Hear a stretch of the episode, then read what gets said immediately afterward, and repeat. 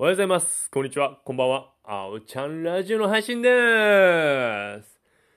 昨日ですね、昨日土曜日、お友達とお好み焼き屋さんでお食事しました。スピーチクラブのメンバーなんですけど、まあ、3人で話しまして、まあ、久しぶりのメンバーでしたね。うん。まあ、人と会うの、うん。まあ、まあ、そんな久しぶりじゃないか。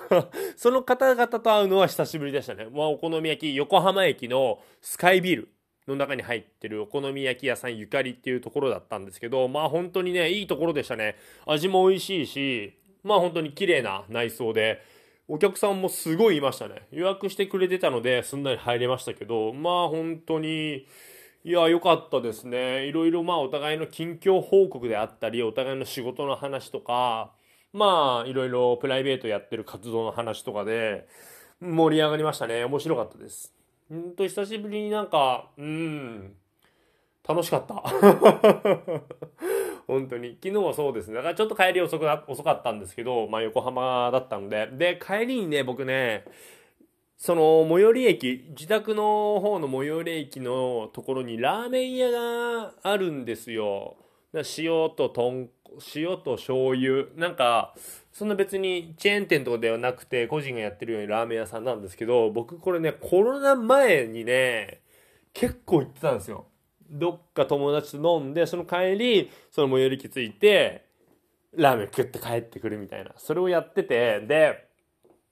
コロナのそのパンデミックの間だったんで、店がね、やってなかったんですよ。やってなかったり、おそらく早く閉まっちゃったりみたいな。ので、やってなくて、全然行けてなかったんですよ。昨日帰りね、やってたんで、寄ったん、寄ったんですね。まあ、店員さんも僕の顔はもう覚えてくれてますので、まあ、いろいろちょっと話して、えーやってたのやってなかったのみたいな